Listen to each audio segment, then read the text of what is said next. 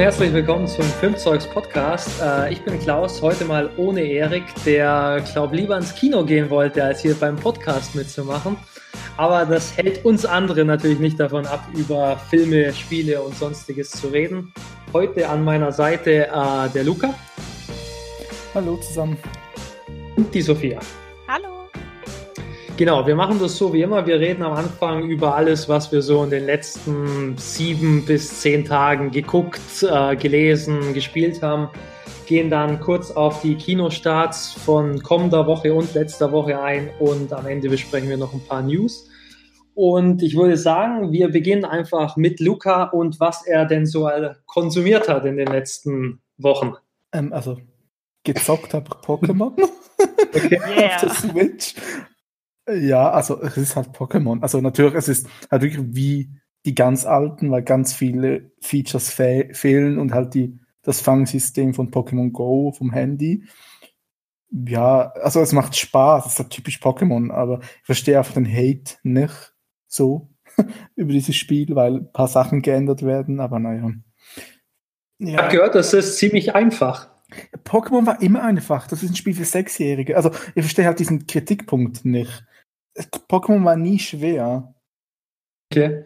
Also ich habe, halt, ja. ich muss sagen, ich habe nie ein äh, Pokémon gespielt, deswegen ich habe keine Ahnung. Was? Sakrileg. ja, doch tatsächlich. Also Pokémon Go habe ich gespielt auf dem Handy, aber ich habe sonst kein Pokémon gespielt auf dem irgendwas. Wie alt bist du? 87. Nee, ähm, Nein, ich bin 31, also ich bin 87 geboren und ich weiß nicht, ich glaube, ich kam ein paar Jahre zu früh für Pokémon. Ja, stimmt. Wieso, du warst, okay, hm, du warst zehn. Genau. Ich, ich, war zehn, als es gerade rauskam. Man muss ja nicht immer alles direkt konsumieren. Als ich so richtig von Pokémon wahrscheinlich mitbekommen habe, war ich so elf, zwölf oder so. Und dann ist man wahrscheinlich zu cool. Für, ja, genau. Das für sowas. zu cool für das. Und dann mit, wenn man nicht mehr zu cool ist, ist man schon 20 und denkt sich, jetzt damit anfangen. Hm. Das gehört zu meinen Top 3 Gaming-Franchises. Also. Definitiv. Habt ihr alle gespielt? Also ja, alle. kann man überhaupt alle spielen? Gibt es nicht viel zu viele? Also Doch, die, man, man, kann alle spielen, wenn man genug Zeit hat. Also die Hauptreihe, ja. Die Spin-offs habe ich auch noch gespielt, ehrlich gesagt. So, aber es sind halt RPGs für Kinder. So, es war auch, glaube ich, das erste RPG, das ich je gespielt habe. Also so, wenn man, wenn ich so ähm, zurückschaue und ich finde, es ist einfach gut zum Entspannen, weil das ist nicht anspruchsvoll und mhm. also es ist kein Stress. Ich spiele das eben einfach in Ruhe in meinem Bett und ja. Ist denn da ein Unterschied zwischen Let's Go Pikachu und Let's Go Evoli? Evoli? Nicht so, Evoli? Evoli. ja, keine Ahnung. Ja, nee. Ich glaube, im Original heißt er sogar Eevee, oder? Eevee, ja, genau. Eevee. Ja. Also, nee, der einzige Unterschied ist halt wie immer bei den Pokémon-Editionen, es gibt gewisse Pokémon, die du in der anderen Edition nicht fangen kannst. Und halt, dass du dort mit Eevee startest, also mit anderen Pikachu. Also, im Grunde genommen ist das auch nur noch, ähm, also, das ist eine Prakti Praxis, die ich scheiße finde, weil wenn du alle Pokémon willst, musst du zwei Spiele kaufen. Du kannst den anderen nie bekommen. Doch, doch, du kannst dich tauschen und so auch. So, aber ich finde es ein bisschen scheiße, ehrlich gesagt. Und jetzt ja. die wichtigste Frage: Für welche Edition hast du dich entschieden? Ich habe Let's Go Pikachu gekauft. Und, und du, Sophie, hast Eevee, oder? Genau, ich habe die Evoli-Edition gekauft. Warum denn? Bist du Eevee besser als Pikachu? Nee, aber ich bin der totale Evoli-Fan generell. Also ich habe es eigentlich immer, wenn es geht. Auch Team. wenn du es nicht entwickeln kannst? Ja, das, das, da war ich ein bisschen skeptisch am Anfang. Ähm, aber es ist, also ich weiß nicht, wie es bei Pikachu ist, aber Evoli ist so krass irgendwie äh, über, überstark einfach. Weißt du warum? Ich habe das nachgedacht, das ist ähm, die Werte sind alle auf maximal. Okay. Also du ja. kannst auch maximal ausbauen, alle. Das ist halt das dass du es im Team haben kannst und dass sie zu schwach werden. Das war Pikachu genauso. Okay, Pikachu ist mega stark, obwohl es ein Pikachu ist. Ja, genau. Also, aber deswegen, und, und es lernt ja auch diese ganzen Special-Attacken äh, von diesem Typen immer im Pokémon Center mit äh, ganz unterschiedlichen Typen und das finde ich eigentlich ganz praktisch. Ja, eben, also das, das haben sie schon ausgeglichen. Genau. Ja, ähm, was habe ich noch konsumiert? Genau, ich, ich habe ähm, da ähm, Fantastic Beasts gesehen und es ist, glaube ich, die größte Enttäuschung dieses Jahres, das ich im, im Kino gesehen habe. Oh nein. Hast du noch nicht gesehen? Doch, ich habe schon gesehen und ich habe es aber äh, tatsächlich ähm, gesehen, nach, nachdem ich deine Kommentare gelesen habe und dann habe ich es nicht aus dem Kopf gekriegt. Aber ich, ich muss dir auch ein bisschen zustimmen. Nur ein bisschen. Also jetzt mal, also.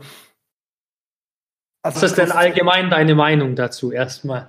Also was, das, was ist so schrecklich an dem Film? Also, also das Positive, kann man sagen, die ersten fünf Minuten finde ich sehr cool. Also der Ausbruch von Grindelwald und so diese Ach, Ansprache. Ja, und die Ansprache von Grindelwald am Ende, so diese letzten 15 Minuten. Aber alles zwischendrin ist ein Chaos. Also es ist alles, äh, äh, diese Geschichte springt die ganze Zeit von Charakter zu Charakter, zu Location, zu Location. Ja. Es gibt keinen roten Faden. Ähm, und obwohl das, und es, es fühlt sich an, dass 20 Minuten fehlen, obwohl man diesen Plot, der erzählt wird, auch in 20 Minuten erzählen könnte. Also, das ist, das ist so ein Durcheinander, dieser, da war alles, was passiert und als Charaktere, die nicht relevant sind für den Plot halt, wie dieser Schwarze. Also, ja. Da macht er nichts, da kannst du rausschreiben und die Geschichte würde genauso funktionieren. So. Und, und auch Nagini, warum ist die im Film? Das ist Fanservice, die macht nichts ja. im Film, den ganzen Film lang nichts. Und auch den anderen Fanservice, warum ist Lee Tiny Strange? Das ist, das, das hat keine Bewandtnis im Plot. Das ist nur dazu da, dass die Fans, oh mein Gott, sie ist eine Lestrange sagen. Das auch Niklas Flamel dasselbe. Warum ist ein Film? Man sieht den Stein der Weisen. Das ist alles Fans, dummer Fanservice. Nagini genauso. Und das hat mir diesen Film kaputt gemacht, weil es einfach so ist, oh mein Gott, muss das jetzt auch sein, die ganze Zeit? Ähm, und, und auch, mein, McGonagall, warum ist sie im Film? Ja. Laut Pottermore ist sie nicht mal geboren zum Zeitpunkt des Filmes. Und Wirklich? die kommt vor, ja, die ist nicht mal geboren dort. So, und da war ich, okay. Und, und dieser ganze Film fühlt sich an, wie das nur ein Setup wäre für die nächsten Filme. Also, und hat auch Plotlöcher au aufmachen. Zum Beispiel, was ich zum Beispiel angesprochen habe, es wird auch gezeigt, wie stark das Grindelwald ist. Der kann Paris zerstören ohne Probleme. Und dann in, und es wird gesagt, ja, nur Dumbledore kann ihn aufhalten. Und dann in Harry Potter siehst du Dumbledore und der macht nichts. Dumbledore könnte jeden Todesser mit einem Fingerschnipsen töten, wenn er so mächtig ist wie Grindelwald. Also, es macht Plotlöcher auf oder hat auch ähm, dann die, als die Herkunft von Credence geklärt wird. Ich will es nicht spoilern, aber ich meine, das zerstört doch das sechste Buch. Ein Teil davon. Von Harry Potter. Und der Film ist wirklich eine Katastrophe. Also die Effekte sind gut, aber der, den Rest. Und hey, ja, und Johnny Depp spielt mal nicht Jack Sparrow, aber der Film ist ein Setup für die weiteren Teile und alles, was passiert, okay. wäre auch in einer Stunde erzählt gewesen. Und ja, ich war richtig enttäuscht und so mehr ich drüber nachdenke, so, so schlechter finde ich den Film. Oh nein. Hat dir aber gefallen, Sophia? Äh, also, ich war echt zwiegespalten. Tatsächlich hatte ich das Gefühl, dass es meinem Freund, der kein Harry Potter-Fan ist, besser gefallen hat als mir.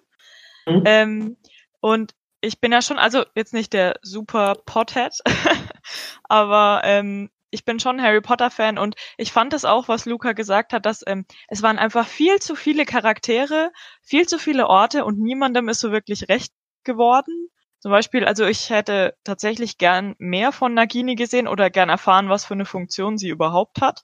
Aber ich denke jetzt mal, dass das in den nächsten Filmen dann ausgebaut wird und ja, die Special Effects waren wirklich der Wahnsinn. Ähm, ich war tatsächlich enttäuscht von manchen Charakterentwicklungen. Da war ich sehr oh, traurig. Ja. Queenie, das ist total nicht ja. nachvollziehbar, was da passiert. Ja, oder total. Auch, ja, oder auch ähm, die Beziehung von Credence und Nagini. Also, weißt du, das wird nie erklärt, warum das so ist. Und deswegen genau. ähm, hast du, also kann ich das emotional gar nicht berühren, was dann passiert. Weil, ja. weil du nicht weißt, warum die sich mögen und so. Und es hat ganz viele so, oder auch den interessantesten Charakter, Achtung, Spoiler, wird getötet. So. Ja. Und so, warum? es ist, also, ich weiß auch nicht, ich, es war auch so wirklich, ähm, dass ich das Gefühl hatte, was du auch gesagt hast, es fehlt irgendwie was vom Film, so dass die mir jetzt voll viel vorenthalten haben, so. Also, warum sind, warum sind die jetzt plötzlich an diesem Ort? Oder genau, als sie diesen, ähm, ah, was ist denn das, dieses komische Viech aus dem Auge von dem Schwarzen ziehen? Ja, und, das, ja, ja. Und genau. Newt gibt es einfach vor allem wem? Jacob, der halt erstmal gar nichts mit sowas anfangen kann und dann ist egal. Also ich dachte, diese Kreatur wäre jetzt voll schlimm und das ist ja voll gefährlich anscheinend, wenn die in einem drin ist, aber ist halt egal, wo der die jetzt hintut, so ungefähr. Also das fand ich blöd. Und vor allem ist die Szene nur drin, dass Newt was zu tun hat. Also, weil er halt genau. nichts, weil er halt im Gegensatz zu allen anderen schwach ist. Also, was seine Zauberfertigkeit angeht. Er kann halt nichts. So, alle sind mächtiger als er. Voll traurig. Ja, und, und ich fand halt, also wirklich fand Johnny Depp gut als Grindelwald, also die Performance. Ja. Und ich finde auch ähm, Jude Law als, als, als Dumbledore ist gut getroffen, denke ich mal so. Aber ja, eben das ist ein Setup für die nächsten Teile und ja, so ein typischer Zwischenfilm einfach. Typischer ja, zweiter ja. Teil. Aber es passiert halt nichts. Nee, eben nicht. Es passiert halt nichts, außer die letzten 15 Minuten. Ja. Hast du den gesehen, Klaus? Nee, ich ähm, habe auch den ersten Teil nicht gesehen, deswegen habe ich diesen Film auch noch nicht gesehen, aber ich werde es sicher irgendwann mal nachholen. Ist jetzt auf Netflix der erste. Ja. Echt? Schon? Ja. Zurzeit, oh. ja. Krass. Na dann wird es vielleicht schon heute Abend nachgeholt. Oh, was ich noch vergesse, ich hätte eine News für nachher, eine gute. Ähm, Avengers ist ähm, ab Dezember auf Netflix. Sehr gut. Der, der neue, der neueste. Nicht schlecht. Naja, noch gibt es ja keinen Disney-Streaming-Dienst, deswegen noch können sie es ja raushauen. Hm. Bald wird das alles auf dem Disney-Streaming-Dienst kommen der wahrscheinlich siebte Streamingdienst, den ich dann gleichzeitig abonnieren werde. Aber gut. Naja, wir, wir haben, glaube ich, schon mal drüber geredet. Ich habe schon einige mittlerweile und das, es wird nicht besser, dadurch, dass halt jede einzelne Firma ihr, eigenen, ja, ihr eigenes Zeug macht. Ähm, ja, und sonst, ich habe noch Sabrina geschaut, aber da bin ich auch mega zielgespalten. Ich weiß bis jetzt nicht, was ich von der Serie halten soll, weil die so viel gut macht, aber dann auch wieder so viel komisches Zeug macht und ich weiß auch nicht. Ist sie denn besser als die Original Sabrina-Serie mit Melissa Joanne Hart oder wie sie? Das kannst du nicht vergleichen. Das ist ja so was anderes. Tonal. Sondern es ist eine Sitcom. Das andere ist halt ein, Dra ein Teenie-Drama. Kann Salem sprechen? Jein. Nee. Also, also, also er ist nicht so gesprächig wie in der Sitcom. Er ist auch ein anderer Charakter. Also er hat auch eine andere Origin sozusagen. Er ist nicht eine Hexe, sondern er ist irgendwie so ein. Was ist ein Dämon? Ja, ein Dämon. Der, der, ähm, also irgendwie, ähm, die, die Hexen haben doch Gefährten und das sind Dämonen in Form von einem Tier. Und, genau. und Salem ist halt ein Dämon in Form einer Katze. Aber du siehst ihn immer wieder. Ja, Sabrina versteht ihn ja irgendwie, aber als Zuschauer hört man ihn nie sprechen, außer ja, hört, als, genau am Anfang. Er macht halt Mau die ganze Zeit. Ja, genau. Ja, und also ich finde, die Serie macht sehr viel gut, aber ich finde es so komisch. Teilweise ist sie mega ernst und dann ist sie wieder so komikhaft bei gewissen Stellen. Das, das beißt sich ein bisschen so. Und ich finde auch Sabrina ist am Anfang ein cooler Charakter, mhm. weil sie ist halt nicht so typisch oh Mädchen, bla bla bla, also so Teenie, aber irgendwann nervt sie mit der Zeit. Aber denkst du nicht, dass du da vielleicht auch nicht die richtige Zielgruppe bist? Also es ist wahrscheinlich eher eine Teenie-Serie. Ja, ich jetzt natürlich, also natürlich ist es eine Teenie-Serie, aber sie ist auch, nee, sie ist doch, sie ist sogar rated R, also sie ist ab 16. Echt? Okay. Ja, weil sie, sie hat schon, also ist schon blutig und. Dann ist das eine Serie für 16- bis 18-Jährige. Ja, und ähm, sie, also sie ist auch krass, also dass es in Amerika durchgekommen ist. Also, die reden ganz offen darüber, dass sie dass den Teufel geil finden und so. Also, es ist schon krass, sagen eigentlich immer statt, ähm, oh mein Gott, oh Satan und solche Dinge. das oh. ist schon lustig. Ja, ja, also, es, wie offen damit umgegangen mhm. wird dort. Und auch, das ist Baphomet, glaube ich, wirklich mehrere Dutzend Mal. Ja. Und solche Sachen. Es ist schon, das hätte ich nicht gedacht, dass sie das so trauen. Also, alles in allem eigentlich eine ganz unterhaltsame Serie, oder wie? Trotz ja. der Schwächen.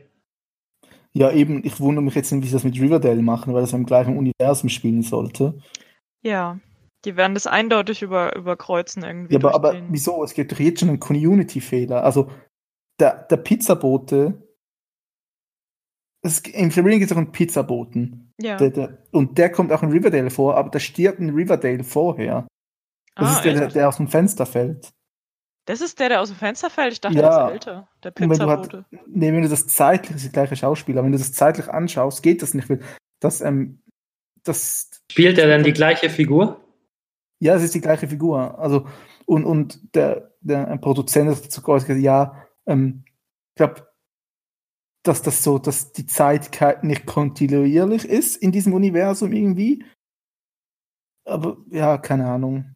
Ich glaube nicht, dass es an den Pizzaboten scheitern wird, wenn sie einen Crossover machen wollen. Ja, aber es ist ja komisch, weil in Riverdale sind die Ereignisse vor Sabrina, also zeitlich gesehen, weil er springt doch bei Thanksgiving aus dem Fenster, ja. glaube ich. Und, und, und, und das in Sabrina spielt nachher. Also geht es nicht auf, irgendwie, oder es ist halt Magie, keine Ahnung. Alles ist magisch, das ist eine gute Erklärung. Ja, dann kann man quasi alles machen. Hast du noch was oder sonst würde ich zu ähm, äh, Sophia rübergehen mit denen? Nö, ich habe auch alles. Sophia, was hast du denn so geguckt? Oder gelesen oder gespielt? Ich war tatsächlich relativ viel im Kino. ähm, eben unter anderem auch Fantastische Tierwesen und aber auch ähm, ein bisschen vorher. Das ist mhm. ja jetzt schon echt her, seit es angelaufen ist, aber eben Bohemian Rhapsody. Yay. Und äh, eben diesen, worüber ich es immer wieder hatte, 25 Kilometer pro Stunde. und Entschuldigung, der Film ist super. Und der ist super klasse und der hat einen so tollen Soundtrack. Ich hoffe, ich kann ihn kaufen. Obwohl bei deutschen Filmen gibt, ich weiß nicht, gibt's da sowas? Ich habe, glaube ich, noch nie so Was ist es denn? Also ist, ist es Score oder ist es ein Soundtrack? Tja, gute Frage. Also ist es, ist es, ähm, sind es Lieder von es Musikern ist, oder ja. ist es Nee, ja, eher Lieder von Musikern. Such mal auf Spotify, da gibt es für jeden Film eine Playlist. Also auf Amazon gibt es einen 25 km/h Original so Soundtrack, sowohl als MP3 als auch äh, Audio-CD mit Liedern von The Cure, Bilderbuch genau. und so weiter. Also das war echt richtig und der Film war so witzig und also das ist echt ein sehr guter deutscher Film und ich war absolut positiv überrascht nach den ganzen Till Schweiger Momenten, die Deutschland so. Also ja. ähm, auf Spotify gibt es eine 25 Kilometer den Soundtrack zusammengestellt als Playlist. Ja, sehr, zwölf Lieder. Sehr gut. Ja, es sind zwölf Lieder. Also der ist wirklich absolut zu empfehlen. Sehr stimmig auch. Worum geht's da? Nochmal. Äh, in dem Film oder in den Liedern? genau, ich möchte bitte eine Zusammenfassung ja. von ein, zwölf Liedern. Nee, ähm, die, äh, der Film, äh, da geht's darum, um zwei Brüder, und ähm, die haben ganz lang schon den Kontakt verloren und sehen sich erst auf der Beerdigung des Vaters wieder. Und mhm. die geilste Szene ist halt, dass sie erstmal anfangen, sie haben Grab volle Kanne zu prügeln. Obwohl es halt absolut nicht angemessen ist. Und ähm, sind naja. dann auch erstmal, ja, sind dann auch erstmal ein bisschen sauer aufeinander und nachdem sie sich ein bisschen gegenseitig Mut angetrunken haben, fangen sie dann wieder an, miteinander zu reden und ähm, finden dann im Haus des Vaters so einen Plan, den sie sich mal gemacht haben, dass sie eigentlich nach dem Schulabschluss zusammen auf äh, Mopeds oder Mofas, keine Ahnung, was das dann sind, hm, kenne ich mich zu wenig aus, aber eben durch ähm, Deutschland fahren an die Ost- oder Nordsee. Ich glaube, es ist die Nordsee. Ja. Genau, und dann ist es halt so voll der Roadtrip, aber richtig gut gemacht. Genau. Klingt eigentlich ganz interessant. Ich ja. fand es vor allem gut, dass du am Anfang erklärt hast, dass sich das in diesem Filmuniversum nicht gehört, sich auf Beerdigungen zu prügeln. Dings. Ähm, Habe ich einen Netflix-Film gesehen, der Meyerowitz-Stories mit Adam Sandler und so? Ben Stiller, nee, habe ich noch nicht gesehen, aber der ist auf meiner immer größer werdenden Watchlist. Boah, also er ist gut, aber nicht so gut wie alle sagen. Adam Sandler spielt wieder mal eine ernste Rolle. Das ist positiv. Sehr ungewöhnlich. Naja, aber wenn er es macht, ist er eigentlich meistens ganz gut. Überraschenderweise. Er hat ja auch diesen Paul Thomas Anderson Film gemacht, äh, Punch Drunk Love. Aha. Ja, das sind so die zwei Ern und Drain Over Me, das sind so seine ja, drei genau. ernsten Rollen. Ja. Aber er hat gemerkt, er verdient damit kein Geld und dann hat er angefangen, Scheiße zu machen. Ja, ist halt traurig, gell, wenn man mit den blöden Rollen deutlich mehr Geld macht. Ja, aber ein bisschen Berufsethos oder so. Naja, ist ja eigentlich Comedian. Ja, das neue, das neue Stand-up soll ja gut sein, auch wieder gehört auf, auf ähm, Netflix von ihm. Alle kehren immer zu den Wurzeln zurück. Ich kann mir auch vorstellen, dass das doch was sehr angenehmes ist, wenn man jetzt nicht irgendwie die Aufregung hat, vor Publikum aufzutreten, dann würde ich glaube auch Stand-up machen, aber ich hätte einfach zu große Angst, ausgebuht zu werden. Aber ich, ja, ja. Aber ich, ich glaube, als Adam Sandler, da bist du so berühmt, da passiert das sowieso nicht und dann würde ich da definitiv auch zurückkehren und ab und zu mal einen Auftritt machen, um diesen Rush zu erleben. Ja. Hast du noch was gesehen, Sophia? Ähm, was habe ich noch gesehen? Ich habe auch Sabrina gesehen. Mhm. Ach ja, ähm, ganz kurz, Bohemian Rhapsody ist klasse, egal so, was ja. Mhm. Ich habe halt gehört, dass ähm, also dass man halt eine ganz wichtige Periode auslässt, nämlich ähm, die, ähm, die Münchner Jahre von Freddie Mercury, also in München gelebt hat und so eine polygame Beziehung geführt ja. hat und so. Also dass halt auch Teile ausgelassen werden. Also dass man sich halt sehr, also auch in, auf das Positive konzentriert und auch vieles rauslässt. So. Das ist halt das Problem. Ich persönlich kenne mich gar nicht aus bei der bei Queen oder bei der Queen-Biografie oder bei Freddie Mercury's Biografie. Deswegen ist mir das natürlich überhaupt nicht aufgefallen. Ich habe es dann auch im Nachhinein gelesen. Ich kann es nicht so richtig verstehen, warum sie es weggelassen haben. Ähm, es ist halt dieses, wenn jemand tot ist, dann wird er ja immer, beginnt sofort die Glorifizierung und dann gibt's fast nur noch Gutes bei den meisten und das ist halt vielleicht ein bisschen das Problem von dem Film, diese krasse Heroisierung einfach. Mhm. Aber ja, ich habe gehört, dass Rami Malek es verdammt gut macht, oder? Ja, es ist unglaublich. Also es ist richtig, richtig gut. Wenn der keinen Oscar kriegt, weiß ich nicht, was da los ist. ähm, ja, nee, also ich war danach extrem so, ich weiß nicht, das ist so ein, manchmal schaue ich Filme und habe dann danach so ein, ich weiß nicht. Zum Beispiel Forrest Gump ist so ein Film bei mir, den kann ich mir immer angucken, das ist egal. Also ich kann mir den mhm. auch zehnmal hintereinander angucken. Oder was ist noch so ein Film für mich? Juno zum Beispiel. Und das ist auch so, und bei dem Film. Juno. Ah, nein, der ist klasse. Nee, und bei Bohemian Rhapsody hatte ich eben das gleiche Gefühl, da war ich so, das wird ein Sophia Alltime Classic. genau. Gut. Noch was? Sonst würde ich in die Horror-Ecke mich stellen und Bitte berichten, was ich so was ich so gesehen habe. Ja, mache ich. Ich habe die wahrscheinlich, also von den Kritikern, zwei am meisten gelobten Horrorfilme gesehen in den letzten Tagen. Uh, das wäre einmal Hereditary. Ich fand den Trailer nicht so besonders. Ich, ich, fand, ja, ich, ich fand den Trailer nicht besonders. Ich habe gehört, was alle gesagt haben und habe dann gedacht, oh, ich werde sicher wieder enttäuscht. Aber er ist wirklich gut. Ich, ich habe also Angst ist jetzt ein bisschen viel gesagt. Ich hatte jetzt nicht unbedingt Angst, aber ich habe mich schon gegruselt und ich grusele mich nie. Ich habe das, glaube ich, beim letzten Podcast schon mal gesagt, dass ich, Pod äh, dass ich Horrorfilme nicht so mag, weil mir die einfach keine Angst machen. Aber der war wirklich gruselig. Also das Ende fand ich jetzt nicht so, naja, das hätte man vielleicht ein besseres Ende finden können. Aber davon abgesehen war es ein super Film und er hat einem echt Angst gemacht, vor allem weil er teilweise auch ein Drama ist.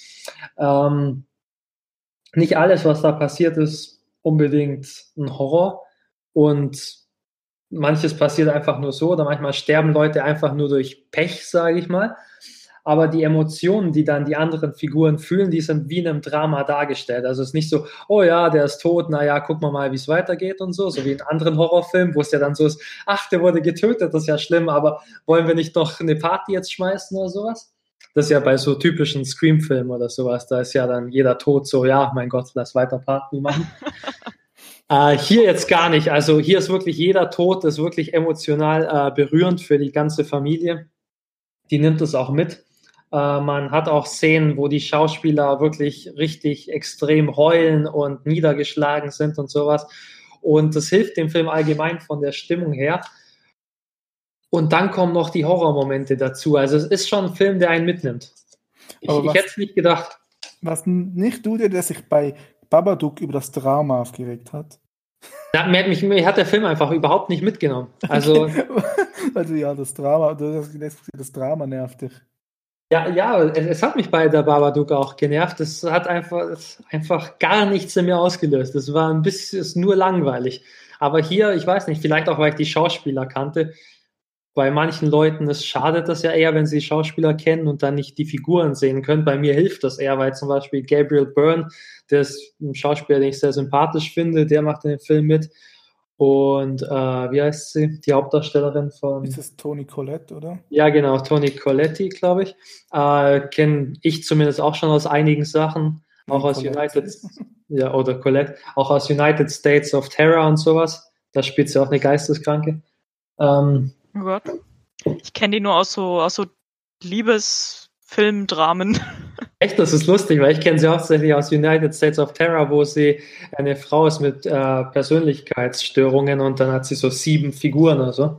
Krass, also so hätte ich die nie eingeschätzt. Die hat Little Miss Sunshine, About the Boy, genau, Sixth sowas. Sense. Ah, schon. Für mich ist sie halt die Geisteskranke. Äh. und gibt es eine Oscar-Nominierung für sie?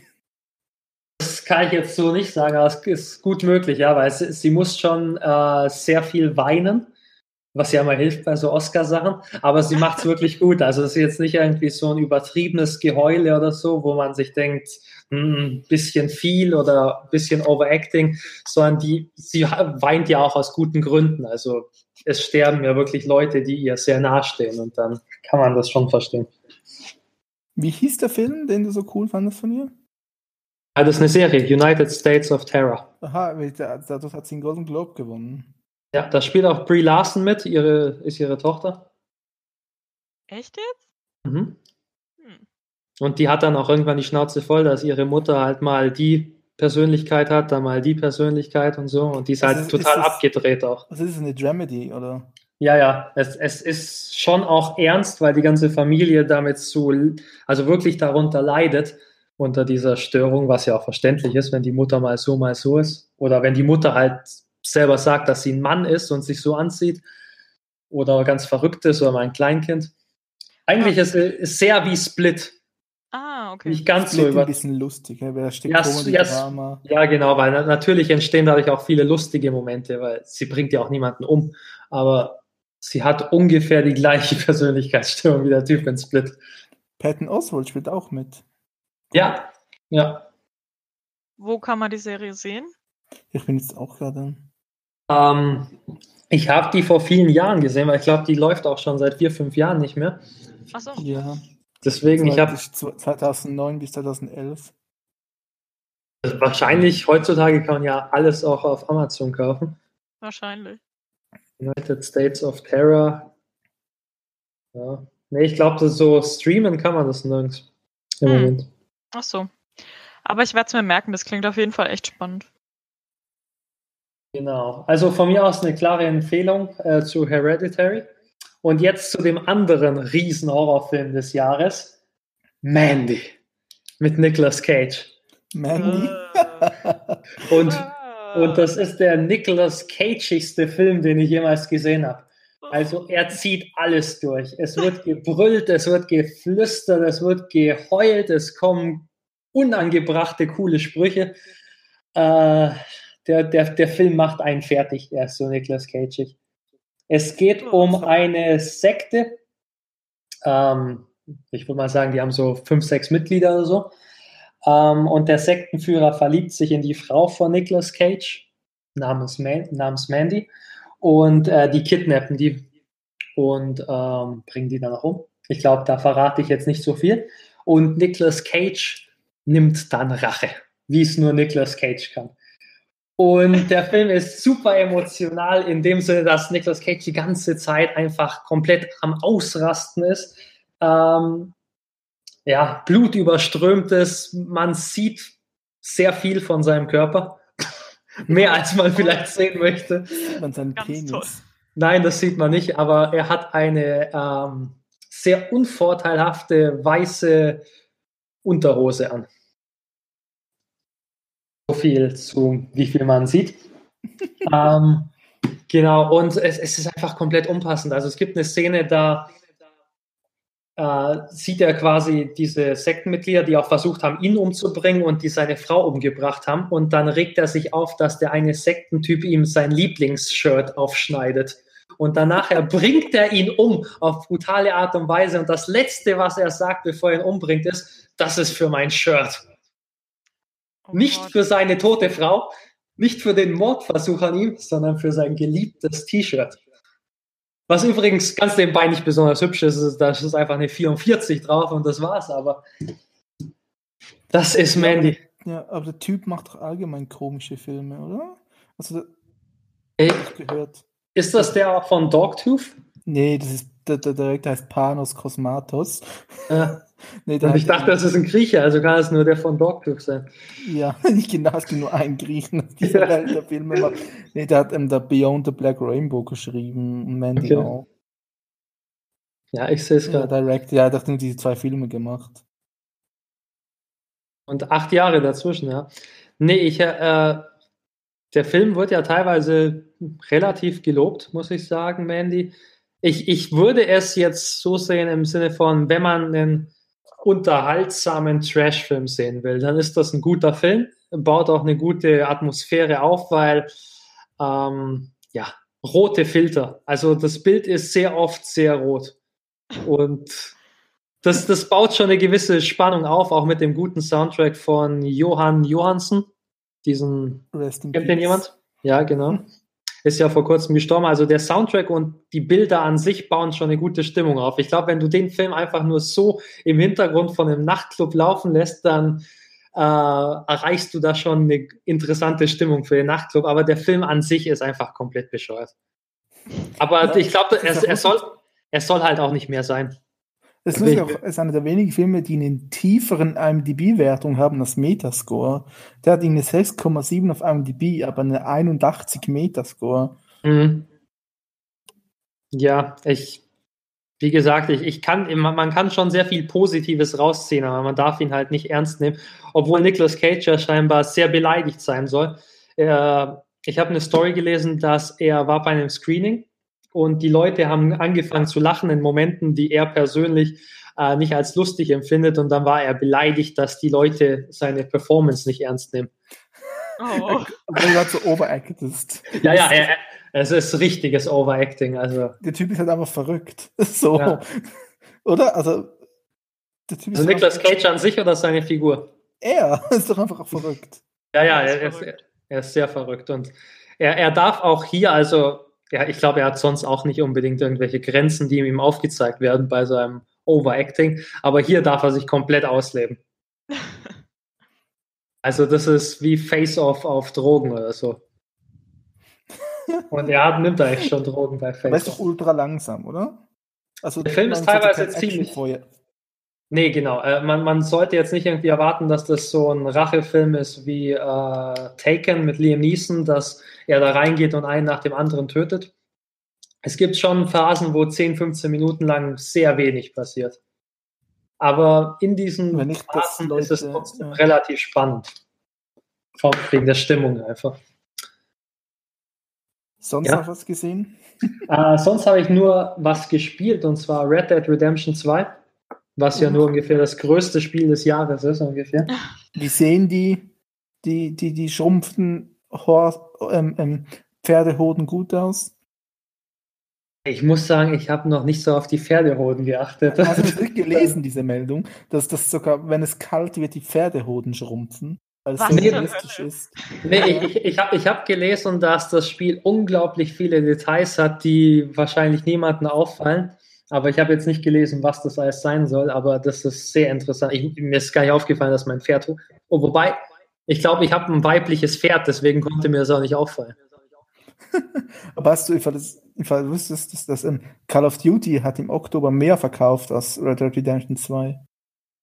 Ja, ja es ja. ist ja auch eigentlich kein Mainstream-Spiel. Also wenn du es spielst, dann ist es nicht so dieses normale, ja, hier ist ein äh, Spiel, was man direkt starten kann, was einem super viel Spaß macht und so, tobt dich aus, sondern es ist ein Simulator eigentlich. Es ist wirklich knallharter Wildwest-Simulator, wo du Regeln hast und du musst alles so machen wie im echten Leben. Und da ist es halt nicht so, dass du über der Leiche stehst, kurz einen Knopf drückst und dann hast du die ganzen Besitztümer von dieser Leiche, sondern du drückst auf den Knopf, dann beugt er sich runter, macht die Tasche auf, durchsucht das, steckt das ein und dann geht's weiter. Und wenn du bei irgendeiner Mission, wenn da zehn Leichen rumliegen und du äh, versuchst, äh, von jedem alles einzusammeln, dann geht die Mission einfach ohne dich weiter. Und wenn du dann nicht da bist, dann wird einer deiner Kumpel erschossen und die Mission ist verloren, weil es halt wie in einem echten Leben ist, wo du halt nicht irgendwie mitten in der Schlacht kurz sagen kannst, hey Leute, mach mal kurz Pause, ich muss hier kurz was einsammeln. Aber macht das Spaß? Also, also wenn du halt dann irgendwie halt 20 Sekunden länger warten musst, immer für so es, kleine Sachen? Es macht demzufolge Spaß, weil du ein Spiel hast, wo du zumindest die Illusion hast, dass alles Konsequenzen hat und dass du dich wirklich so verhalten musst wie im echten Leben. Weil sonst hast du im Spielen immer dieses, ja, ich mache, was ich will, wenn es halt nicht klappt, dann springe ich kurz zur Seite und mache den dann trotzdem irgendwie tot und es passiert ja nichts Schlimmes dabei. Ich werde schon nicht sterben dabei und alles ist gut. Aber bei äh, Red Dead Redemption 2 hast du wirklich dieses Gefühl, dass du dich schon so verhalten musst wie in echt. Sonst hat es sehr viele allgemein, äh, sonst hat es sehr viele, äh, ja, äh, was will ich sagen, sehr viele, sehr, genau, Konsequenzen, die, die einfach äh, den, das Spiel dann komplett stoppen und da musst du es nochmal neu spielen oder hast sonst irgendein Problem. Ist also es ist schon sehr gut. schon drauf? Nee, der ist noch nicht da. Da bin ich auch gespannt, wie das dann umgesetzt wird, aber allein so als Story ist das super. Es ist natürlich äh, teilweise eintönig, weil du sehr viele Missionen hast, die damit beginnen, dass du mit deinem Partner oder mehreren Partnern erstmal zu der Stelle hinreitest, wo die Mission ist und dabei unterhalten die sich. Dann ist die Mission und dann reitet ihr zurück. Aber ich weiß nicht, es, es, mir gefällt es sehr gut. Ich kann aber jeden verstehen, der sagt, das ist ihm zu eintönig. Ähm, und die Steuerung ist sowieso nicht besonders toll. Also die Steuerung ist wirklich das einzige wirklich negative, wo ich sagen muss, das hätte man besser machen können. Das ist sehr steif alles. Wenn ich das auch vergleiche mit, keine Ahnung, jedem Assassin's Creed oder Tomb Raider oder was auch immer, ist das unnötig steif, das Spiel von der Handhabung. Aber davon abgesehen ist das ein tolles Spiel. Da wurde alles durchdacht. Äh, die, wenn du die Story durchspielst, du kommst in eine Stadt, da bauen die an einem Haus rum, du spielst die Story weiter, kommst das nächste Mal in die Stadt und das Haus steht oder das Haus ist weiter fertig gebaut oder die Zuglinien gehen weiter. Und das sind so viele kleine Sachen und es fallen einem sicher nicht ansatzweise alle auf. Und auch wenn du einfach nur durch, die, durch diese Landschaft reitest, du hörst von irgendwo einen Schuss, reitest dahin und siehst, wie Leute den Zug überfallen. Du kannst einfach weiter reiten und du hast nie wieder was zu tun mit dieser Mission. Oder du kannst versuchen, diese Leute jetzt zu stoppen. Und ich finde, das ist relativ einmalig. Ich habe das in keinem Spiel erlebt, dass du so wirklich, dass es sich anfühlt wie eine echte Welt und du bist einfach nur eine Person in dieser Welt und nicht die wichtige Person, um die sich alles dreht. Ich, fände eben den Online, ich freue mich halt eher auf den Online-Modus, weil es wäre schon cool, wenn du so eine Wildwest-Simulation hast, aber dann mit anderen Spielern und es halt die Leute auch benehmen müssen, weil eben sonst halt einfach alle NPCs auf sie losgehen oder so. Mhm. Ja, da bin ich halt gespannt, was da die Konsequenzen ist. Sind halt, ich meine, wenn du wenn du dich nicht benimmst und dann schießen alle auf dich, dann ist halt die Frage, was passiert, wenn du tot bist? Wenn du sofort wieder reinkommst äh, ins Spiel, ist das ja jetzt nicht so eine Riesenkonsequenz. Dass du das Loot verlierst, wie, wie beim Survival-Spiel, würde ich sagen, oder? Ja, aber es ist halt die Frage, wie viel. Also wenn du komplett alles verlierst, dann werden sich sicher alle benehmen, aber wenn es ja, irgendwie eben, nur so 5% sind, Stell dir vor, wie interessant das doch wäre. Dann würde sich mal halt statt so der Stärkere setzt sich durch Politik durchsetzen. Also mhm. da, müssen, da müssen Leute miteinander reden, Bündnisse schmieden. Also verstehst du, was ich meine? Das ist doch mega ja. interessant. Das, das Oder du musst halt die Leute so töten, dass es halt kein anderer sieht. Das wäre halt dann auch noch okay. Aber halt nicht mitten vor, weiß nicht, 40 Leuten oder so. Ja. Nee, das wäre meine Meinung zu Red Dead Redemption. Wirklich ein tolles Spiel für mich, das Spiel des Jahres, aber ich verstehe es definitiv, wenn Leute sagen, dass ihnen das zu kompliziert und zu aufwendig ist und teilweise Best, zu langweilig. Besser God of War? Ja. Wirklich? Okay. Also, weil ich, ich mag halt auch Open-World-Spiele und God of War war halt dann doch relativ, äh, ja, relativ eindeutig, was man immer machen muss. Es wurde ja quasi durchgeführt durchs ganze Spiel. Auch besser als Dark Souls Remaster. ja, das ist ja sowieso nicht meine Spielreihe. okay. Ähm, ich glaube, dann kommen wir mal in den Kinostarts, oder? Genau, würde ich sagen, es ist langsam Zeit dafür. Äh, Kinostarts für die nächste Woche, da haben wir uns vor dem Podcast schon kurz besprochen. Da gibt es jetzt nicht so viel, was uns alle begeistert hat hm? für die nächste Woche. Nur äh, Verschwörung, Zerstörung, ne? Verschwörung. Genau, äh, der vierte Teil der äh, Saga. Will den jemand gucken? Boah, ja, zuerst schon, aber jetzt, wo die Kritiken reinkommen, habe ich keinen Bock mehr, weil er echt nicht gut sein soll. Also habe ich gehört. Hm, die Wertungen sind alle nicht so toll. Ähm, Claire Foy sieht im Trailer eigentlich ganz gut aus als Lisbeth Salander, aber scheinbar soll der Film nicht. Ja. Ah, okay. Ich war jetzt die ganze Zeit so, hm, was ist das? Ich will nicht uncool sein, weil ich es nicht kenne. nee, es, es, ist halt auch verwirrend, wenn man den vierten Teil dann mit einer komplett neuen Besetzung macht. Ich meine, es gibt ja die ersten drei Teile in der schwedischen Fassung, dann wurde der erste Teil nochmal geremaked mit Daniel Craig und äh, Rooney Mara. Und jetzt, genau, und jetzt machen sie den vierten Teil auch als, ich sage jetzt mal, amerikanischen Film, aber mit komplett anderer Besetzung. Aber, ja eben, aber ich meine, das ist ja kein vierter Teil, oder? Also in dem Sinn, das spielt doch, glaube ich, nachher, ganz lange nachher, oder? Oder? Ja, äh, doch, also es soll doch der quasi, also als Roman ist es doch der vierte Teil, auch wenn es jemand anderes geschrieben hat. Ja, aber ich meine zeitlich. Weil der Charakter von der Craig kommt ja auch nicht mehr vor. Also. Mhm. Ja, aber sie ist ja nicht so viel älter, also ich weiß es nicht, aber wenn ich mir jetzt Claire Foy angucke, dann sieht sie jetzt nicht irgendwie so viel älter aus, ja? Ja, aber ich meine, ich glaube, dass das nicht so darauf ankommt, weil es nicht anschließt an die andere Geschichte sondern halt irgendwie dann ja zwei Jahre später oder so und dann kommt es nicht mehr so drauf an.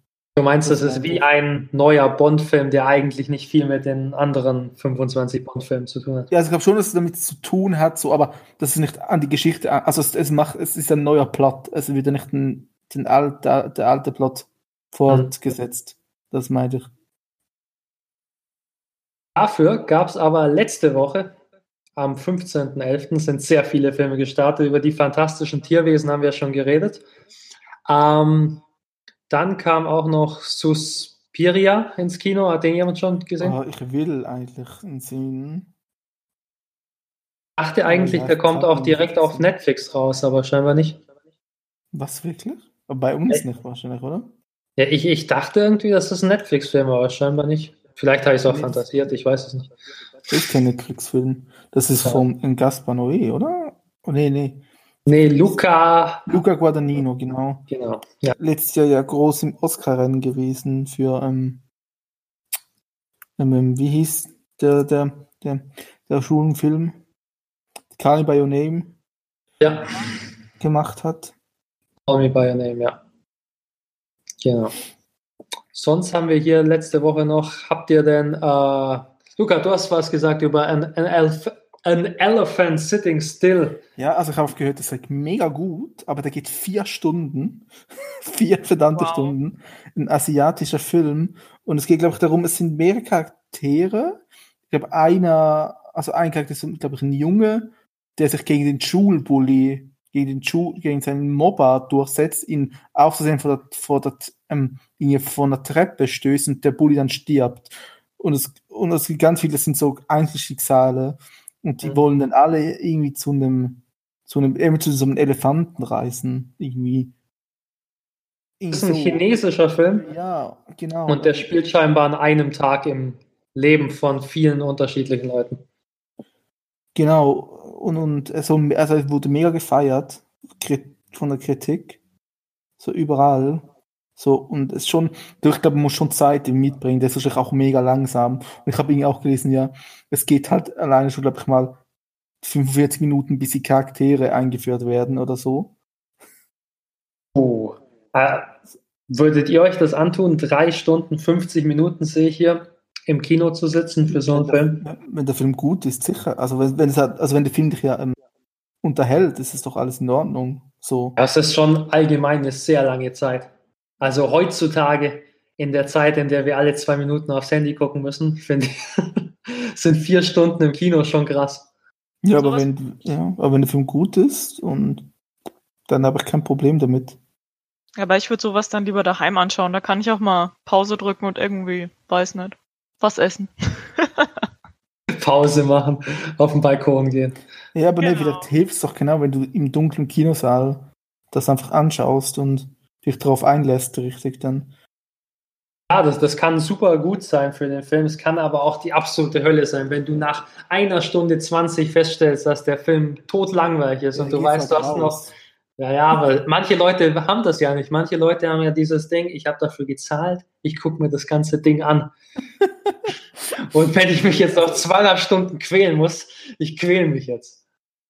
Ich bin Und tatsächlich so. Ich bin noch nie aus einem Film früher raus. Ich schon, doch, doch. Ich bin auch noch nie aus einem Film raus. 50, 50 Shades bin ich raus. Ah, da bist du rein? Was hast du denn erwartet? Ja. Nee, nee, ich wollte reingehen, weil ich wollte nicht haten über den Film, ohne zu wissen, wer er ist. So. Okay. Das ist sehr vernünftig. Ja, und, und dann gehe ich dann schauen und, und also zuerst mal das Publikum halt, das, also wirklich 80% waren hier so Frauen ab 30. Die Alleine? Alkohol, nee, mit Freundinnen halt, die, die Alkohol ins Kino schmuggeln so und hat dann, dann halt lachen, wenn das Wort Ficken fällt oder so und, und dann Kinowerbung war alles Durex zum Beispiel auch. Oh Gott. So, ja, und, und, und der Film ist halt einfach, also muss einfach, der Film ist einfach scheiße. Also der Film ist einfach Dreck. So, der, der, also ich kann mal nicht verstehen, wie man den Charakter von, von Grey sexy finden kann. Der Typ ist ein Stalker, der Typ ist ähm, ähm, besitzergreifend as fuck. Ich meine, der Typ stalkt sie. Ich meine, ganz ehrlich, wenn er, wenn er nicht gut aussehen würde und Millionär wäre, wäre es ein Horrorfilm. So. Ja. Und, und, und, und dann immer Leute ihn verteidigen. Da frage ich so, okay, was würdest du tun, wenn deine beste Freundin zu dir kommt und sagt, hey, ich habe einen Typ kennengelernt, aber es wurde nichts draus, aber, aber er lässt mich in Ruhe. Du würdest sagen, geh zur Polizei. Oder? Also. Auf jeden Fall. Und, und, und ja, dass dieses so romantisiert wird, so, das ist, also ist ja richtig problematisch. So. Also. Ja. So. Aber, aber er macht etwas gut, und das ist nämlich, ähm, dass es der erste Film ist, und das ist traurig, dass es in diesem Film ist, in, das, in dem es um Konsens geht. Also, dass es darum geht, dass man einverstanden ist mit Sex und dass eben auch dieser Vertrag und so, also der aufgesetzt wird in dieser Beziehung, was, was sie sexuell dürfen und was nicht. Also, dass das, das, das, das wird ja nicht, das hast du in anderen Filmen ja nicht, also, dass, dass, dass dir Konsens beibringt und auch, dass es mal zur Abwechslung nicht um so, also das es geht, weißt du, um die ähm, sexuelle Ding vom Mann, sondern, sondern eher um die Frau in der Geschichte. Das ist positiv, aber der Rest, also Film ist halt scheiße, alle spielen scheiße. Und es ist ja auch nur ein Twilight-Fanfiction. Ja, genau. Und äh, also ursprünglich, ja. Und, und wenn du halt das weißt, dann erkennst du die Charaktere auch wieder. Okay. So, also in den, ich wusste das überhaupt nicht. Also durch, ich meine, ähm, Edward ist ja auch mega der Stalker. Ich meine, er beobachtet Bella, wenn sie schläft. So, so, what the fuck ist mit, läuft mit der falsch, Alter? So, du brichst bei ihr ein und, und schaust sie zu, wenn sie schläft, so. Du bist doch einfach ein Psychopath. Ja. Klingt doch wie die Standard-Love-Story. Das ist eben, ja, das ist der einzige Film. Und bei The Mac dieses Jahr wäre ich auch rausgegangen, wenn ich nicht mit Leuten im Kino gewesen wäre. Ach, dieser High-Film. Ja, das ist eine Katastrophe. Und wirklich mhm. langweilig und dumme Dialoge und ich kann nicht verstehen, wie man den mehr als eine 5 von 10 geben kann. Gut, dann würde ich mal sagen, gehen wir zu den Film-News. Das denn, jemand hat noch einen äh, Kinostart von letzter Woche, den wir ansprechen ja, sollten. Ja? Noch einen. Also, mhm. ansprechen sollten wahrscheinlich nicht. Das ist, hat jetzt eher mit meinen persönlichen Vorlieben zu tun. Und zwar will ich unbedingt den Film Juliet Naked sehen. Mhm. Äh, ich weiß nicht, ob ihr schon was davon gehört habt. Das ist ein Film, der basiert auf einem äh, Roman von Nick Hornby. Das ist ah, der, der mhm. About a Boy geschrieben hat. Ich habe ein paar Bücher von dem gelesen, aber jetzt nicht bekannt das. für High Fidelity. Genau, ja. genau. Und ähm, das ist einfach, das, ich weiß nur, der Roman hat mir damals unglaublich gut gefallen und jetzt ähm, spielt auch noch der Chris O'Dowd aus äh, der IT Crowd den mhm. verstockten festen Freund der Hauptprotagonistin. Und das will ich mir nicht entgehen lassen. Also das ist ein Film, der wird hoffentlich schön und gut. Mein Freund hat schon protestiert, er will nicht mitgehen. Ach, der klingt doch, der, der klingt doch eigentlich ganz gut. Also im schlimmsten Fall ist das ein seichter Film, aber im besten Fall ist der sehr unterhaltsam. Nick Hornby schreibt ja auch gute Sachen, oder? Ja, ja, definitiv. Ich, also früher habe ich das in der Schule vor allem total verschlungen, jedes Buch, glaube ich. Auch das Fußballbuch? Das tatsächlich nicht. Siehst du mal.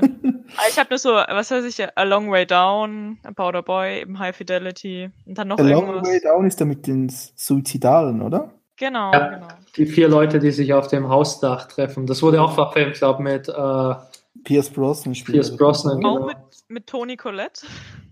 Ach, stimmt, ja. Siehst du? Sie hat immer irgendein Problem im Kopf. Genau. nee, also das ist was, was ich auf jeden Fall äh, sehr bald sehen will. Ja, mein Freund und ich, wir haben so einen Pakt, dass ich ihn nicht in Liebesfilme zwinge. Ähm, ja, wir haben, glaube ich, auch noch nie einen zusammen gesehen, außer diesen Marcos Spuren und den fand er ganz schlimm. Aber ich glaube, der ist ja ein bisschen mehr als das, oder? Ja, das ist auch kein, kein typischer Liebesfilm, aber für ihn war es das. also es geht doch darum, dass ähm, Chris O'Dowd ist so mega besessen von so einem Musiker. Genau, ja. Der ihm nur ein Album rausgebracht hat und dann seine Frau ist pisst wegen dem, weil es sich alles nur um diesen Musiker dreht und, und sie schreibt eine, Review, eine schlechte Review zu dem Album. Ja, genau. Und, und dann meldet sich der Musiker bei ihr, oder? So, das und dann. Ich so cool. ja, und, und, und dann. Aber es ist eine Love Story zwischen ähm, Ethan Hawke und, und Rose Byrne dann? Genau, das weiß ja. ich dann nicht. Also die nähern sich halt dann an und ähm, der ähm, eben Chris O'Dowd äh, Charakter ähm, will es dann gar nicht wahrhaben, dass es der ist und kommt halt so extrem gar nicht darauf klar, dass der jetzt auf einmal dort ist in London und anscheinend eine Affäre mit seiner Freundin hat. Aber ja. spielt Chris O'Dowd die gleiche Rolle, die er immer spielt, dann? Ich, de ich denke schon ein bisschen, ja. Aber das kann er halt dann auch. Gut, dann äh, würde ich mal zu den Filmnews übergehen. Äh, am 12. November ist leider Stan Lee im Alter von 95 Jahren gestorben. Das ist äh, natürlich für alle Marvel-Fans äh, sehr traurig und auch ich, der jetzt kein großer Marvel-Fan bin, fand natürlich, dass er extrem viele großartige Sachen erfunden hat in seinem Leben. Äh, wahrscheinlich die Comic-Szene mehr geprägt hat als jeder andere Mensch auf der Welt. Aber da können, Luca kann mich da sicher aufklären, ob ich da richtig liege oder falsch. Keine Ahnung, ich lese auch keine Comics. Nein? Aber okay. äh, also äh, glaube, um es ganz einfach auch zu sagen, hey, klar, es ist schade, dass er gestorben ist, aber der Mann ist, war 95. Ja, ja, also da, da muss man jetzt nicht unbedingt in tiefe Trauer verfallen. Ich glaube, ja, so 95 und er war ja bis zum Ende fit, also da kann man sich kaum eine bessere Art zum Gehen wünschen, glaube ich. Also es ist einfach auch mal gut, kann man sagen, eben, der war 95, so, also es ist ein, ja, es war klar, dass er in den nächsten paar Jahren sterben wird wahrscheinlich. Also, ich fand es halt auch putzig, weil seine Frau ist, glaube ich, erst vor ein paar Monaten gestorben und die waren über 70 Jahre verheiratet. Also, also ist eigentlich ziemlich romantisch. Es passiert oft, dass Paare, die sehr lang zusammen sind, unter ihren 80ern sind, dass hat jetzt der eine steht und nachher ganz schnell der andere. Das passiert glaube ich, sehr oft und ich glaube, er hat aber auch so, sonst private Probleme in der letzten Zeit. Hast du es gelesen mit diesem, dass, dass sein Verwandte von ihm, ihm ähm, sozusagen seine ähm, sein, sein Vermögen sozusagen klauen wollten. Sie wollten ihn für unzurechnungsfähig ähm, okay. ähm, ähm befinden lassen, so, mhm. dass sie über das. Geld ähm, verfügen können von, von ihm. Irgendwie so.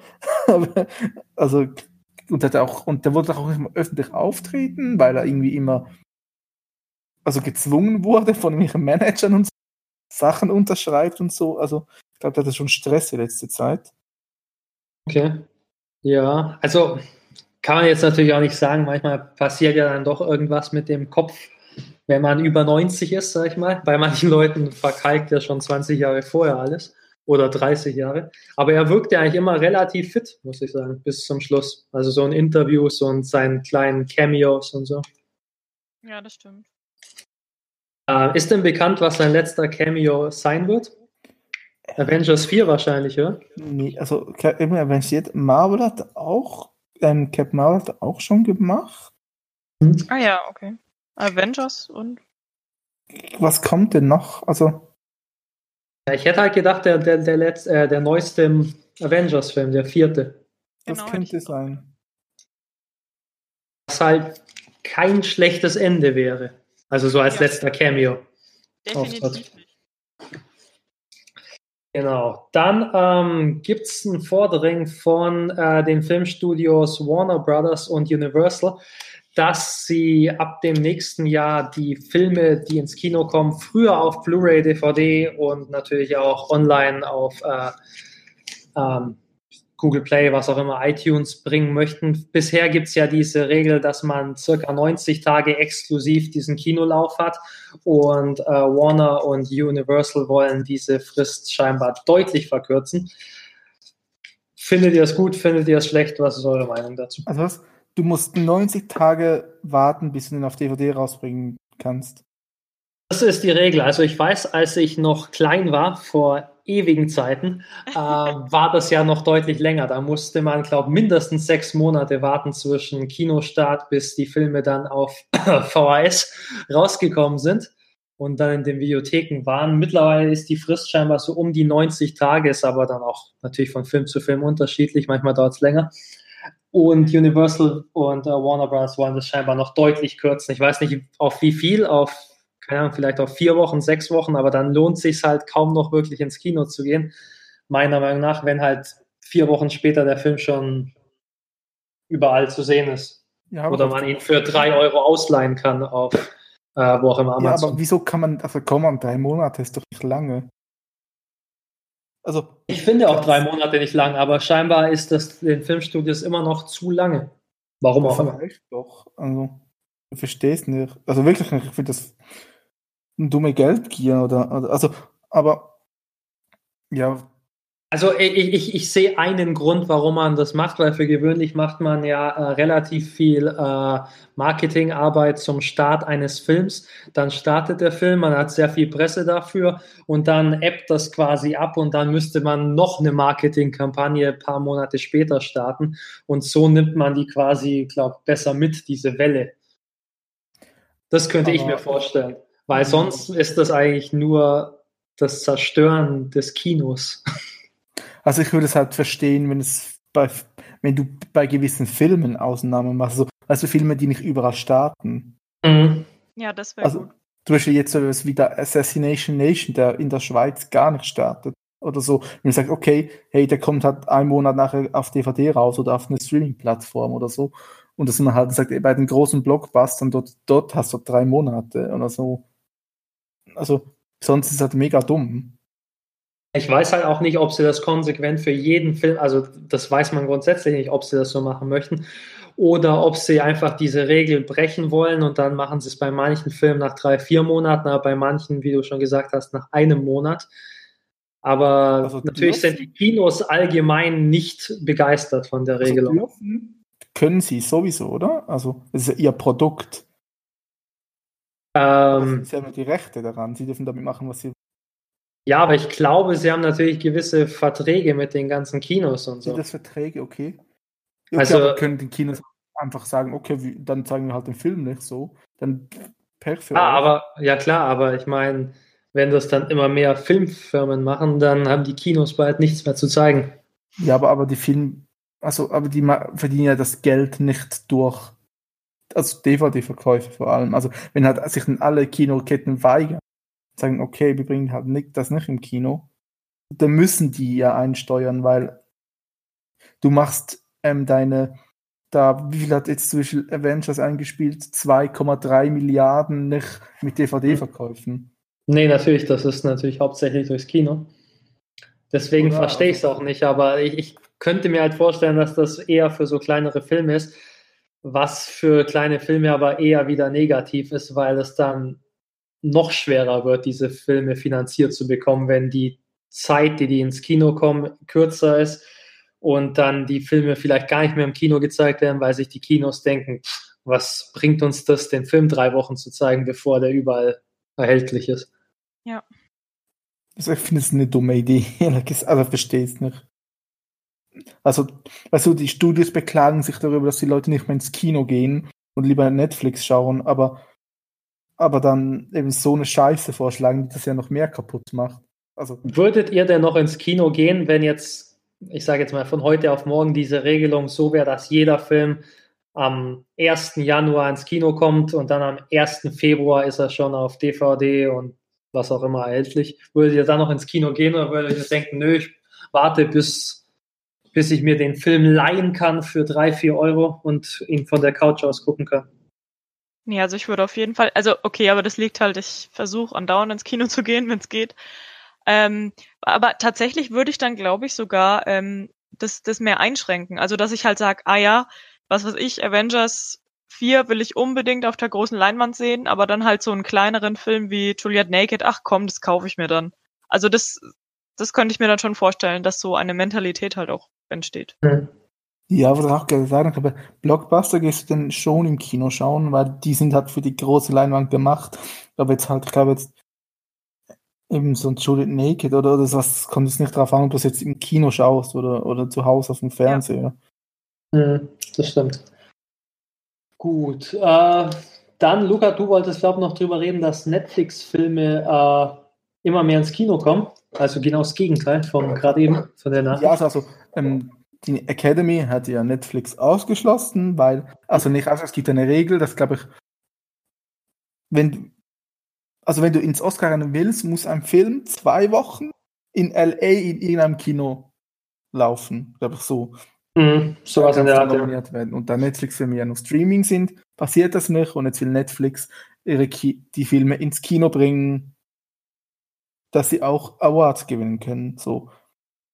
Und ja, also ich finde halt, dass sich da die Academy schon ein bisschen dumm anstellt, weil um was geht es? Geht es ums Kino oder geht es um das Medium Film? So, also, mhm. und, und, und ich finde schon, dass die eigentlich nominiert werden sollten, weil es manche auch verdient hätten oder gehabt hätten ich glaube, so ein Beast of No Nation wäre sicher nominiert worden damals für irgendwelche Os mhm. Oscars. Mhm. Oder auch so ja. Okia und so, was, was du gehabt hast die letzten Jahre. Ja, und ich finde halt, also die Academy st stellt sich halt so wieder so schräg und es ist, und eben, weißt du, sie wollen irgendwie mainstreamiger werden, kommen damit mhm. Popular Film, aber, aber dann Netflix-Filme auszeichnen, ist nicht in Ordnung. Ja. ja. Ja, es ist eine total lächerliche Regelung. Ich weiß auch nicht, wie das dann ist. Muss das nur in einem einzigen Kino in LA laufen oder mehrere ja, Kinos einem. oder? Ist egal. Achso, okay. Das ist ja super. Tolle Regelung. Ähm, lief jetzt schon mal ein Netflix-Film irgendwie, also zum Beispiel im Kino hier in Deutschland oder in der Schweiz? Nee, aber ich habe es ähm, gehört, ich, da der Ballad of Buster Scruggs wollen sie ins Kino bringen, der Coen-Bruder-Film von Netflix, Aha, okay. der jetzt rauskommt ist gerade. Und nochmal irgendwas. Um dass mhm. der halt für die Award-Season competen kann. Ja, ich habe das nie verstanden. Ich meine, äh, gute Fernsehfilme gab es ja auch schon, weiß nicht, vor 10, 15 Jahren. Und Nein, die ja. haben ja auch nie eine Chance. Also, na, Natürlich war der meiste, das meiste dumm davon, aber es gab schon immer mal wieder auch was Gutes. Gerade so HBO-Filme und so. Und die hatten ja nie irgendeine Chance. Äh, und da bin ich ganz bei dir. Eigentlich sollte es ja darum gehen, um die besten Filme und nicht die besten ja, Kinofilme. Genau, das meine ich auch so. Also das sind halt. Wir sollten ein bisschen öffnen, weil ihr wollt doch, dass mehr Leute die Oscars schauen. Viele Leute schauen Netflix und wenn halt vielleicht ihr Lieblings-Netflix ist, ja. dann haben sie schon mal mehr Interesse daran als ja, als, als vorher. Und ich verstehe die Academy in letzter Zeit nicht so. Es ist halt auch ein Verein von. Naja, es ist halt ein einfach sehr alter Verein und die wollen, glaube ich, ihre Exklusivität wahren und dann ganz viel Champagnergläser schwenken und sagen, nee, oh, es geht ja. Es gibt ja viele junge, also sind ja auch, Daisy Ridley ist ja auch in der Academy. Und also ich glaube, es ist halt eh, und ja, aber ich meine, diese Schauspieler machen ja teilweise auch bei Netflix-Produktionen. Ja, und dann kamen diese Woche noch äh, Bilder von Monster Hunter, ähm, den neuen Film von Paul W.S. Anderson. Und du hast dazu eine Meinung, Luca. ja, ich habe ganz viel Hate. Also, das Konzept, habt ihr mal gehört, dass das Konzept sein wird? Nee. Glaube ich, dass diese Monster in unsere Welt einbrechen oder irgendwie so. Aus einer Dimension. Hast du die Spiele gespielt? Weil. Ja, ja, also Monster Hunter World vor allem jetzt. Und was übrigens Erik gerade am Spielen ist, er hat hm. gesagt, er kann nicht, weil er Film schauen geht. Dieser Lügner. Ah, Echt? So. Ja, rechts siehst du Monster, spielt Monster Hunter World. Ah. Ja, und, und ich muss sagen, der Regisseur ist beschissen. Der hat in seinem Leben einen guten Film gemacht und das ist Event Horizon. Alles andere ist scheiße. Und, und seit er mit Mila, Mila Jovic zusammen ist, muss er sie in jeden Film quetschen. Und sie ist einfach keine gute Schauspielerin. Und oh, ist das mühsam. Vielleicht so für die Zuhörer, äh, die anderen Filme, die er so gemacht hat, waren die 37 Resident Evil Filme mit Mila Jovovich in der Hauptrolle. Ja, genau. Mit Mila und, und wenn man das Bild anguckt, das haben ja auch ein paar Leute kommentiert bei uns unter dem Newspost, äh, es sieht aus wie ein weiterer Resident Evil-Film. Nicht nur wegen der gleichen Schauspielerin, sondern auch wegen den Kostümen im Allgemeinen. Ja, die Kostüme sehen halt aus wie von, von einem Cosplayer. Mhm. Also nicht, dass es das Negatives ist, aber es wirkt halt nicht so, diese Filmkostümqualität, die du manchmal hast. So. Und, und ich habe halt Angst, dass eben das, dass es halt ein Actionfeuerwerk wird. Also weißt du, weil Monsanto ist auch ein langsames Spiel. Also, mhm. die, also du gehst dort in die Map rein, also du bereitest dich mal vor mit einem Fallen und so, das geht schon mal zehn Minuten, dann startest du in das Spiel und dann, mhm. dann musst du das Monster suchen und, dann, und das Kämpfen ist ja recht langsam. Also du bist halt nicht so schnell und, und das ist halt recht langsames Spiel und, und dann kommt jetzt nachher ähm, halt ins, äh, und, und es kommt eher mal wahrscheinlich ein Action-Feuerwerk draus, also glaube ich.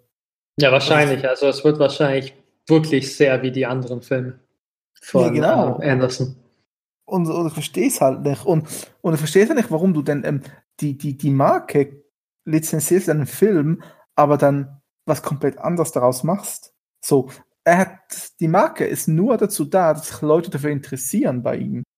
Ja, also, genau, also, genau deswegen wahrscheinlich, um halt ein paar tausend Leute mehr für den Film zu begeistern am Anfang, bevor sie ihn gesehen haben.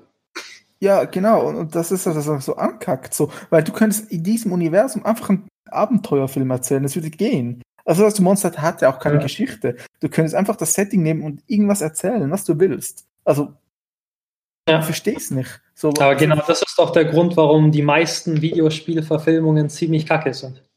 Ja, weil, weil, weil man es halt nicht als, als weil man es halt nicht so ernst nimmt irgendwie als, ja. als Medium und halt alles daraus machen will und dann nicht versteht, warum alle die Filme hassen. Ja, ja und der, eben, boah, ich habe so keinen Bock darauf und ich hoffe, der Film floppt.